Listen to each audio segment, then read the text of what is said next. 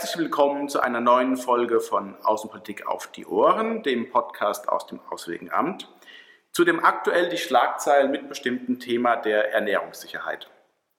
Mein Name ist Joachim Knott und ich freue mich sehr, in der kommenden halben Stunde äh, zu sprechen mit zwei Gesprächspartnerinnen, die absolute Expertinnen und Experten sind äh, in diesem Thema. Zunächst unser Gast, zugeschaltet aus Simbabwe, Frau Fein. Sie sind bereits seit über 15 Jahren bei der Welthungerhilfe tätig, derzeit als Landesdirektorin in Simbabwe.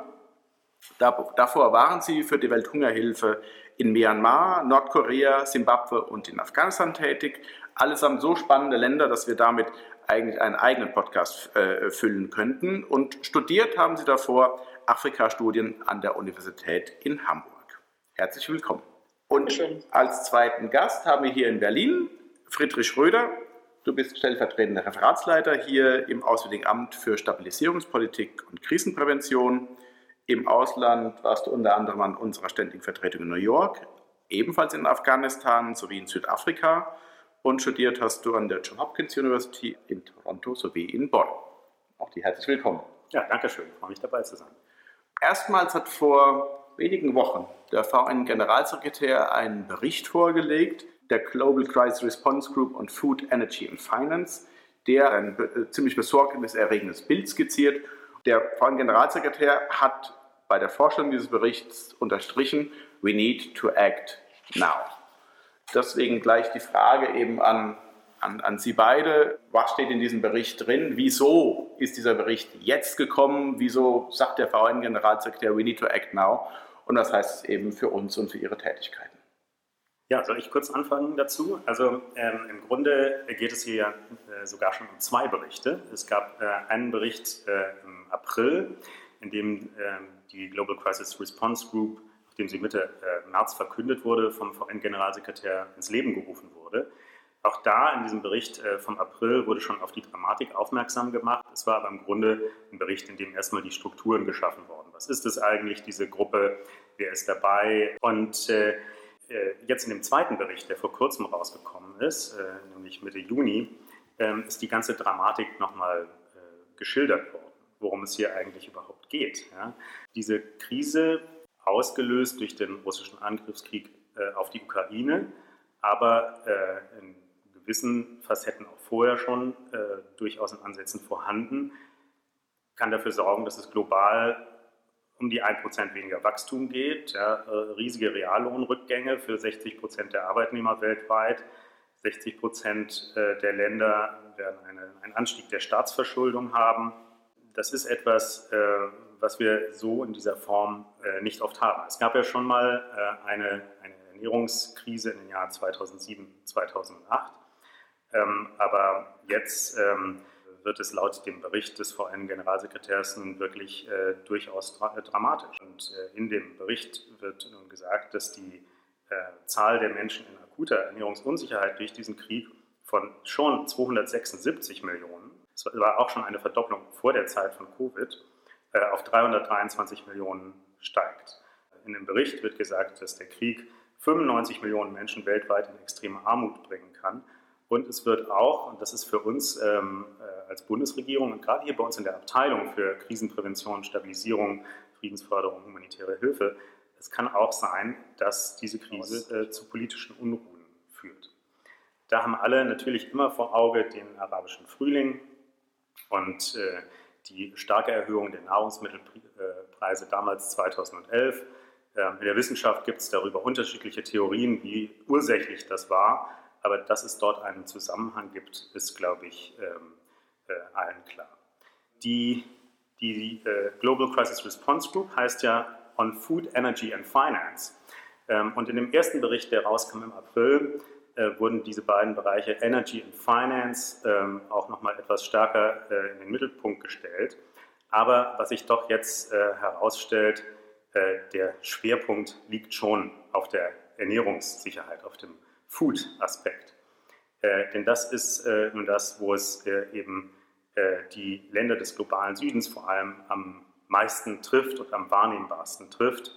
Und das ist auch das, was wir dann bei der Konferenz, die wir, über die wir sicher gleich noch sprechen werden, am kommenden Freitag äh, sehr, sehr stark sprechen werden. Vielen Dank. Ich glaube, bevor wir jetzt zu der bereits angesprochenen Konferenz Uniting for Food Security äh, kommen werden, Frau Feind, die Frage an Sie, das, was Friedrich Schröder gerade skizziert hat, beziehungsweise was eben im Bericht skizziert ist, wie muss man sich das jetzt konkret in den Staaten vorstellen, die es dann eben betrifft? Sie sind jetzt in Zimbabwe, aber Sie haben natürlich auch äh, die umgebenden Staaten, ich sage mal ganz Afrika im Blick.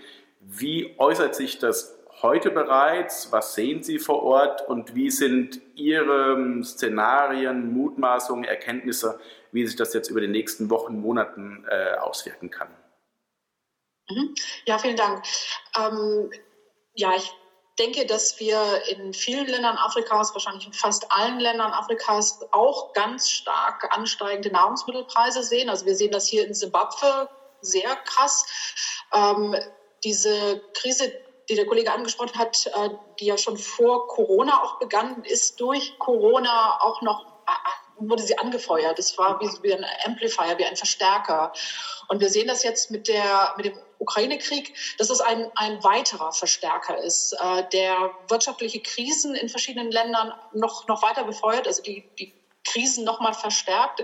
Ähm, hier in Simbabwe sind wir wieder in einer Hyperinflationsphase und, und wir sehen es jetzt im Moment nochmal ganz krass, sicherlich auch angeheizt durch die enormen Treibstoffpreise, äh, die in den vergangenen Wochen wahnsinnig angestiegen sind. Und das berichten auch Kollegen aus anderen afrikanischen Ländern. Und äh, es sind vor allem auch die Treibstoffpreise, die dann auch Nahrungsmittelpreise enorm äh, nach, nach oben treiben, weil Nahrungsmittel ja auch transportiert werden müssen. Mhm. Und das, äh, die, die erhöhten Treibstoffpreise werden halt halt äh, auf diese Nahrungsmittelpreise auch umgeschlagen. Und ähm, das ist natürlich für, für Menschen, die sowieso äh, ein sehr, sehr geringes Einkommen haben, ähm, fatal, weil, weil sie sich dann diese erhöhten Nahrungsmittelpreise kaum noch leisten können. Das ist auch etwas, was wir in Zimbabwe sehen. Also die, die Menschen essen zum Teil einfach nur noch Stärkeprodukte, vielleicht noch mit viel Fett, aber das ist in keinster Weise eine, eine ausgewogene Ernährung. Das trifft dann auch auf, ähm, auf klimatische Bedingungen, wie zum Beispiel Beispiel im Moment äh, das Horn äh, von Afrika, also die Region äh, Äthiopien, Kenia, Somalia,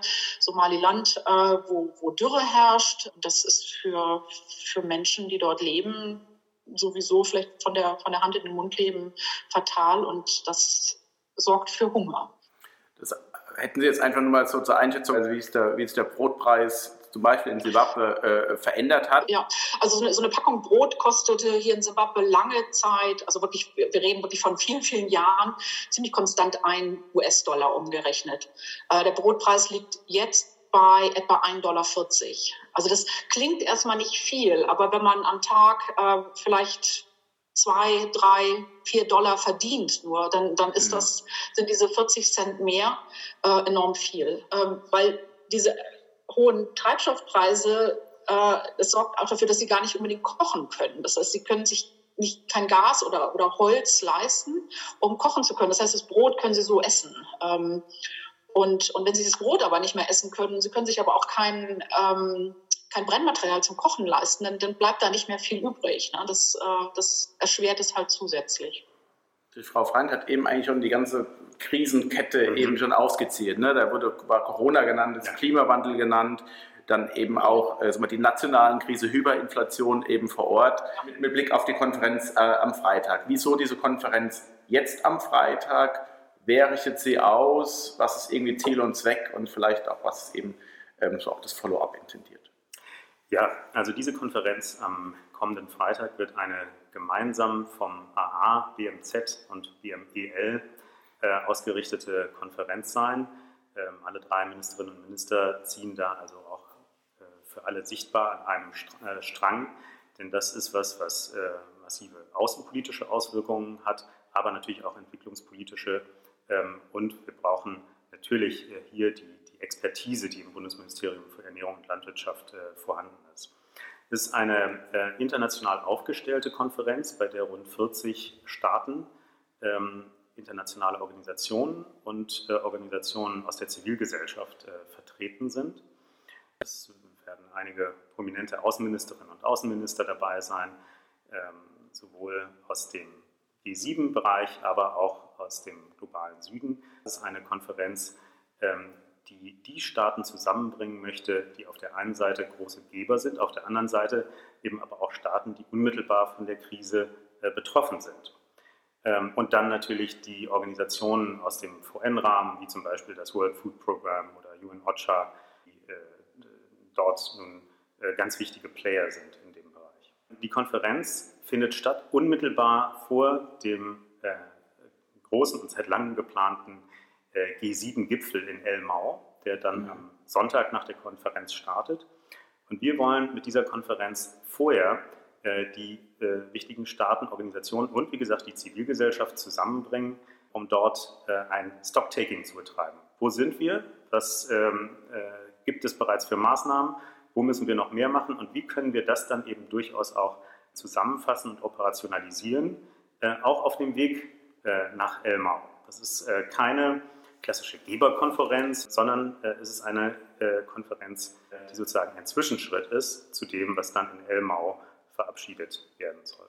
Und es ist eben eine Konferenz, ähm, die ähm, auch auf die Langfristperspektive guckt. Natürlich schauen wir zuerst, was ist kurzfristig machbar, wie können wir beispielsweise durch äh, Erhöhung der humanitären Hilfe bestimmte Preisspitzen, von denen uns das World Food Program berichtet, abfedern. Ähm, aber das wird äh, natürlich nie diese Krise vollständig lösen.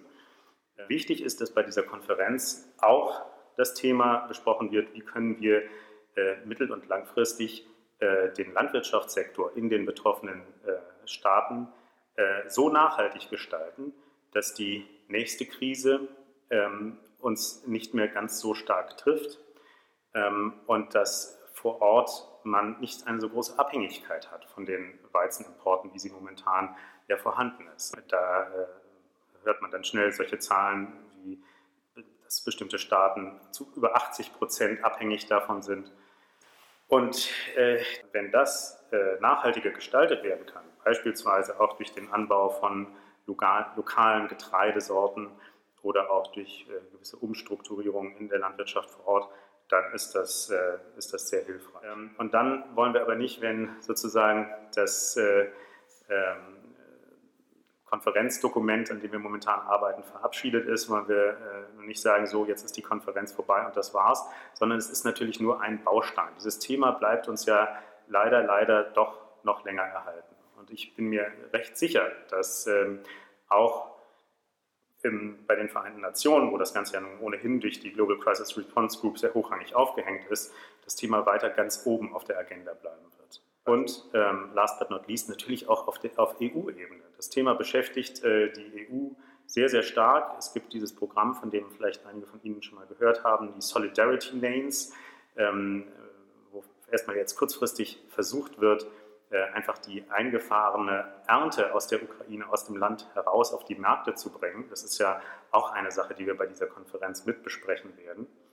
Äh, ja, und dann äh, äh, wäre es natürlich das Allerbeste, wenn es eine äh, politische Lösung gäbe, nun erst einmal für die Blockade der ukrainischen Häfen. Ja. Das war eben auch sehr stark in den Medien in letzter Zeit, vor allem der Hafen Odessa da gibt es diplomatische Bemühungen, auch von äh, Seiten der Vereinten Nationen, diese Blockade zu lösen äh, und äh, da eine Abhilfe zu schaffen. Und das ist sehr, sehr zeitkritisch. Wir hoffen, das bei dieser Konferenz auch beschleunigen zu können, denn ähm, es wird im Sommer jetzt bald sozusagen die nächste Ernte schon eingebracht. Es gibt nicht genügend Lagerkapazitäten und viele der äh, Landwirte in der Ukraine deren Preise ja total in den Keller gegangen sind, fragen sich jetzt natürlich, ähm, lohnt es sich für mich wirtschaftlich überhaupt, die Saat für die nächste Ernte einzubringen, wenn ich nicht weiß, wie ich das äh, auf den Markt bekomme? Und das ist auch ein Thema, mit dem wir uns beschäftigen werden am. Bei dem Thema Ukraine ähm, und EU möchte ich gerne noch mal kurz einhaken was kann dann eben im Zuge eines solchen, nochmal Stocktaking, wie du gesagt hast, eines solchen Zusammenkommens dann auch mal konkret entstehen? Welcher Impuls kann eben entstehen, gerade mit Blick auf diese drängendste aller Ernährungskrisen derzeit, ausgehend eben vom russischen Angriffskrieg auf die Ukraine? Ja, also der ukrainische Landwirtschaftsminister wird ja auch zugegen sein mhm. am Freitag. Es wird also ein unmittelbarer Dialog äh, auch stattfinden können zwischen der ukrainischen Seite und äh, nicht nur unseren deutschen Ressorts, sondern der amerikanische Außenminister wird da sein.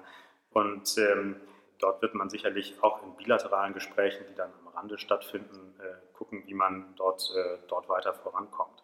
Es gibt momentan äh, sehr starke Bemühungen, ich sprach es eben schon an, äh, auch im EU-Rahmen, aber auch von Deutschland und vielen anderen EU-Staaten bilateral und vor allem von vielen ost- und mitteleuropäischen Staaten, ähm, den äh, Transport über den Landweg massiv auszubauen.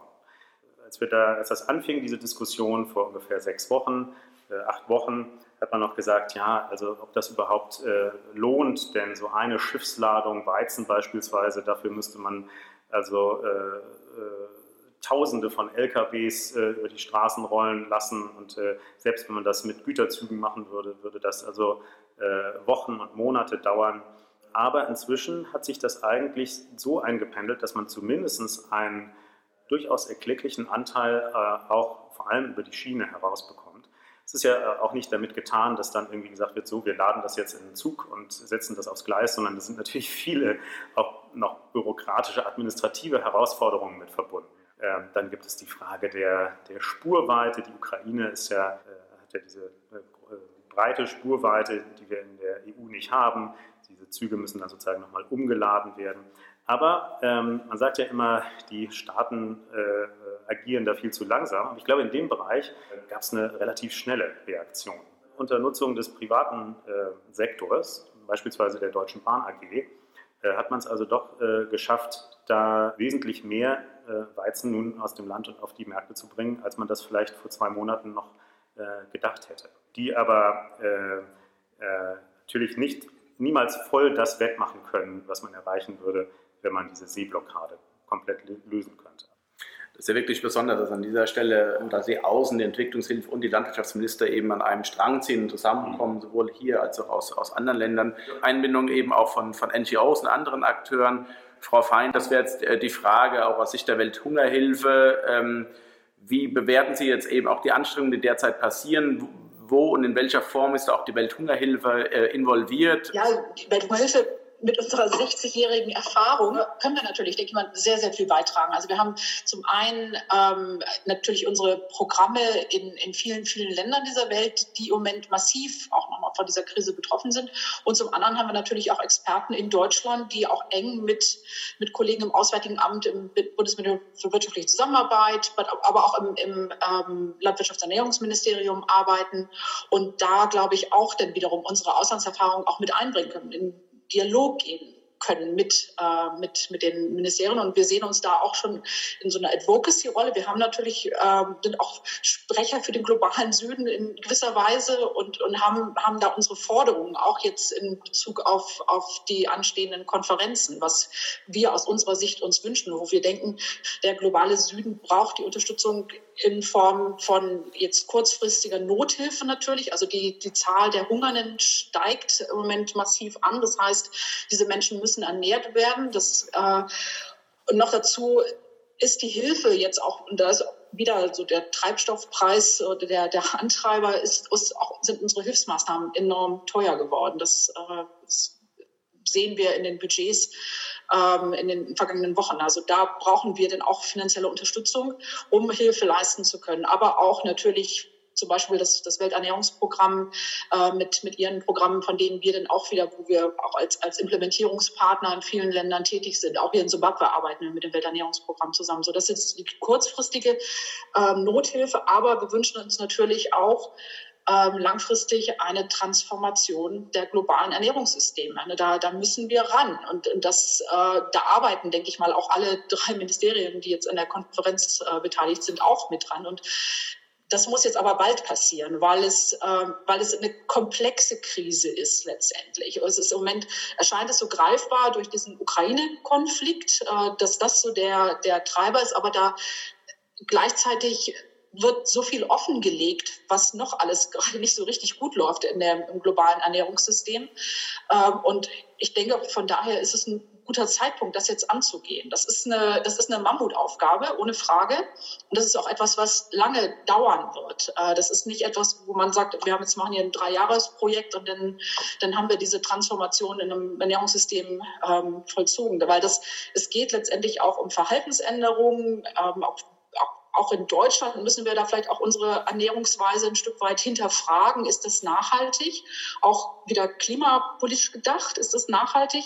Ähm, und, und ja, das sind Transformationsprozesse, die dauern. Also da müssen wir, glaube ich, auch einen langen Atem haben. Da müssen wir auch sehr flexibel sein, auch was, was Finanzierungszusagen anbelangt, flexibel sein, weil sich weil wir natürlich auch die letzten Jahre haben uns gezeigt, wie schnell sich so ein Kontext ändern kann mit, mit, der, mit der Pandemie. Auf einmal mhm. hat sich irgendwie alles umgedreht. Und also das es bedarf, glaube ich, einer großen Flexibilität dann auch in, in dieser Planung. Aber wir sprechen von Planungshorizonten von 10, 15 Jahren, um, ähm, um da tatsächlich was zu erreichen.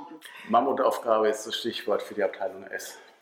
Ja, nicht nur für unsere Abteilung, sondern für die gesamte Bundesregierung und eigentlich ähm, international für äh, all die äh, großen Geberländer zumindest in Zusammenarbeit, in engster Zusammenarbeit mit den äh, betroffenen Staaten. Ähm, ich finde das eigentlich ganz gut, dass wir ähm, eben noch mal kurz über die Pandemie gesprochen haben, ähm, die uns ja äh, auch vor große Herausforderungen gestellt hat und auch immer noch stellt. Und bei der wir uns ja am Anfang auch die Frage gestellt haben, welche Strukturen haben wir eigentlich, ähm, um der Pandemie international Herr zu werden. Natürlich haben wir die Strukturen, die das äh, System der Vereinten Nationen vorgibt, äh, in dem Fall die Weltgesundheitsorganisation WHO, ähm, aber äh, auch seinerzeit schon haben wir ähm, relativ schnell ein Vehikel aus der Taufe gehoben. Act A ist da das Stichwort, äh, bei dem wir äh, versucht haben, äh, auch den privaten Sektor und auch ähm, internationale Institutionen, auch die Weltbank mit einzubinden. Und das Interessante ist, dass jetzt bei der globalen Ernährungskrise wir schon auch ein bisschen lernen können aus der Reaktion auf die Pandemie. Als das Ganze mit dem russischen Angriff auf die Ukraine dann in unser Bewusstsein gerückt ist im Februar, März, äh, und man hat sich auch da dann nun Gedanken gemacht, wie kann man eigentlich so ein globales Bündnis für Ernährungssicherheit äh, schmieden, bei dem eben auch äh, die internationalen Finanzorganisationen, Weltbank, Internationaler Währungsfonds und auch der private Sektor eingebunden werden. Hier in der Bundesregierung haben wir uns sehr viele Gedanken darüber gemacht, vor allem die Kolleginnen und Kollegen ähm, aus dem, aus dem BMZ. Ähm, und man hat dann eben bei der Jahrestagung der Weltbank im April äh, dieses globale Bündnis für Ernährungssicherheit läuft unter dem Kürzel äh, GAFS, Global Alliance for Food Security, aus der Taufe gehoben. Und äh, dieses globale Bündnis wird auch am Freitag im Mittelpunkt stehen. Und es muss eben alles ineinander greifen. Es muss, der, muss die humanitäre Hilfe, die aus dem Auswärtigen Amt kommt, zusammengreifen mit ähm, der längerfristigen Entwicklungszusammenarbeit. Und wir brauchen die nur dort äh, administrativ vorhandene Expertise des BMEL. Und deshalb äh, unterstützen auch alle drei Häuser äh, diesen, diesen Ansatz. Und vielleicht noch darüber hinaus ist es auch so, dass wir uns jetzt in der Bundesregierung ja nicht nur mit der Vorbereitung dieser Konferenz beschäftigen, sondern wir haben uns im März erstmalig zusammengeschlossen mit all den äh, Ressorts, die dort wichtig sind, haben eine Taskforce gegründet und haben gesagt, so was können wir denn jetzt eigentlich ähm, kurz- und mittelfristig erstmal ähm, administrativ tun, damit eben nicht jedes Haus sozusagen für sich nur schaut. Und das müssen wir eben global auch tun und dafür dient eben die Konferenz, äh, dass wir uns dort international vernetzen und dann äh, weitere Lösungen dort erarbeiten. Sie aber nicht nur erarbeiten, sondern dann auch wirklich umsetzen. Das ist das Ziel für die nächsten äh, Wochen und Monate. Mhm. Und dass diese neue Initiative wirklich auch von den Vorgängerinitiativen, das ist ja nicht die erste Initiative, die in die Richtung geht, äh, sondern wirklich aus den Vorgängerinitiativen auch lernt und nicht die gleichen Fehler wieder macht. Ja, wenn ich da noch ganz kurz einhaken darf, und wir müssen natürlich auch international gucken, an Initiativen mangelt es ja nicht. Ja? Mhm. Ähm, also genau. es gibt zum Beispiel von unseren französischen Freunden die Farm-Initiative, ähm, mhm. Italien hat äh, einen Mittelmeerdialog zum Thema Ernährungskrise, äh, Ernährungssicherheit gestartet. Die USA haben ähm, äh, bereits Mitte Mai eine äh, große Initiative äh, gestartet in New York. Und jetzt geht es natürlich darum, diese Initiativen auch zusammenzuführen und komplementär zu bespielen. Und das Wichtige ist, dass es ja da einen übergeordneten Rahmen gibt. Das ist eben diese Global Crisis Response Group, die der UNO-Generalsekretär gegründet hat. Dort läuft das sozusagen alles zusammen. Und deshalb sind wir auch sehr froh, dass äh, die Leiterin dieser Gruppe, Frau Greenspan, ähm, UNCTAD-Chefin, auch am Freitag bei der Konferenz da sein wird und dann im Namen dieser Gruppe sprechen wird. Glaube, da könnte man noch viel nachfragen und, und vertiefen, aber äh, vielleicht jetzt auch schon abschließend, äh, Frau Feind, nochmal die Frage, Sie haben es am Anfang angesprochen, 60 Jahre Erfahrung mit Hungerhilfe, ähm, Sie sind jetzt auch schon über 15 Jahre mit dabei.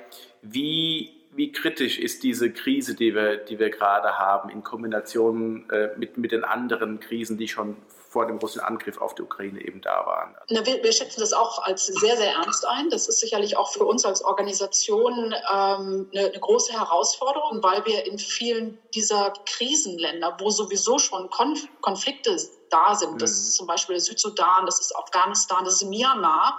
Äh, das, das sind Krisenländer, wo, wo wir tätig sind als, als Organisation. Das sind Krisen, über die im Moment kaum noch berichtet wird. Also selbst über Afghanistan ist, ist die Berichterstattung sehr eingeschränkt mittlerweile. Es wird alles überlagert von, so schlimm es ist, von, von dem Ukraine-Krieg. Aber ja, diese, wir machen uns Sorgen, dass diese vergessenen Krisen noch weiter in Vergessenheit geraten. Die Hungerkrise am, am Horn von Afrika ist, ist äh, etwas, was uns natürlich sehr beschäftigt. Und da die, die ähm, finanziellen Möglichkeiten auch des, des Welternährungsprogramms immer, immer kleiner werden, ja, betrifft das vor allen Dingen diese Regionen, die über das Welternährungsprogramm massiv versorgt werden. Das ist zum Beispiel auch der Südsudan, das ist auch Syrien. Ähm, das, das sind die, all diese Krisen, Länder, ähm, wo Menschen schon vor dem Ukraine und auch vor Corona ähm, nicht genug zu essen hatten, äh, schon ernährungsunsicher waren. Ähm, es geht zum einen natürlich um diesen akuten Hunger, dass Menschen wirklich verhungern, ähm, aber es ist halt auch dieser chronische Hunger. Also wir sprechen auch von Hidden Hunger, also diese, diese nicht ausgewogen, sich nicht ausgewogen ernähren sich nicht genug Vitamine, Mineralstoffe zuführen, zum Beispiel über, über ähm, Gemüse und Obst. Also eine rein kohlenhydratbasierte Ernährung oder dann auch zu viel, auch ungesunde Fette, das, das führt zu einer chronischen Mangelernährung. Und das ist etwas, was Volkswirtschaften dann auch langfristig belasten. Das sind halt langfristige Folgen von Mangelernährung,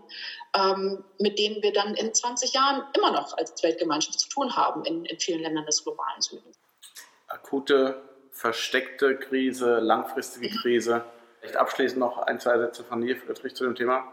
Ja, ähm, also man muss ähm, äh, eben immer schauen, wir sind momentan in einem Stadium, in dem diese Krise von einer Preiskrise zu einer tatsächlichen Versorgungskrise wird. Das lässt sich mhm. auch in vielen Ländern beobachten.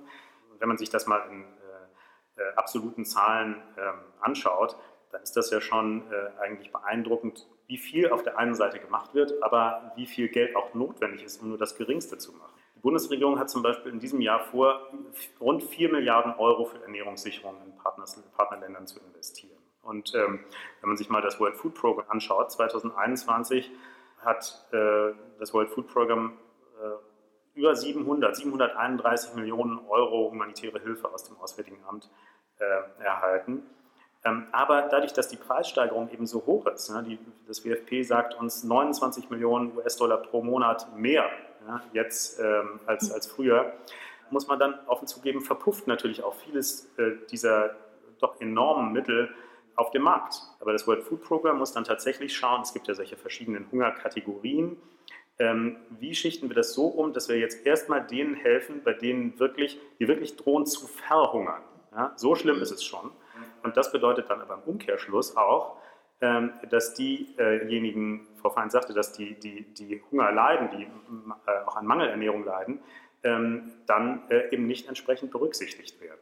Und das äh, macht das Ganze eben auch so schlimm. Und jetzt sehen wir eben, und das wird sich vermutlich leider in den nächsten Wochen und Monaten noch verfestigen, dass diese Preiskrise vor Ort zu einer Versorgungskrise wird und dass es oft eben auf den Märkten nichts mehr gibt. Die sind dann leergefegt und selbst äh, wenn man die nötigen Mittel hat, äh, es ist vor Ort nichts mehr zu bekommen. Und das ist eben das, was uns wirklich äh, große Sorgen macht und wo wir eben auch versuchen, Lösungsansätze zu finden jetzt in den kommenden Tagen.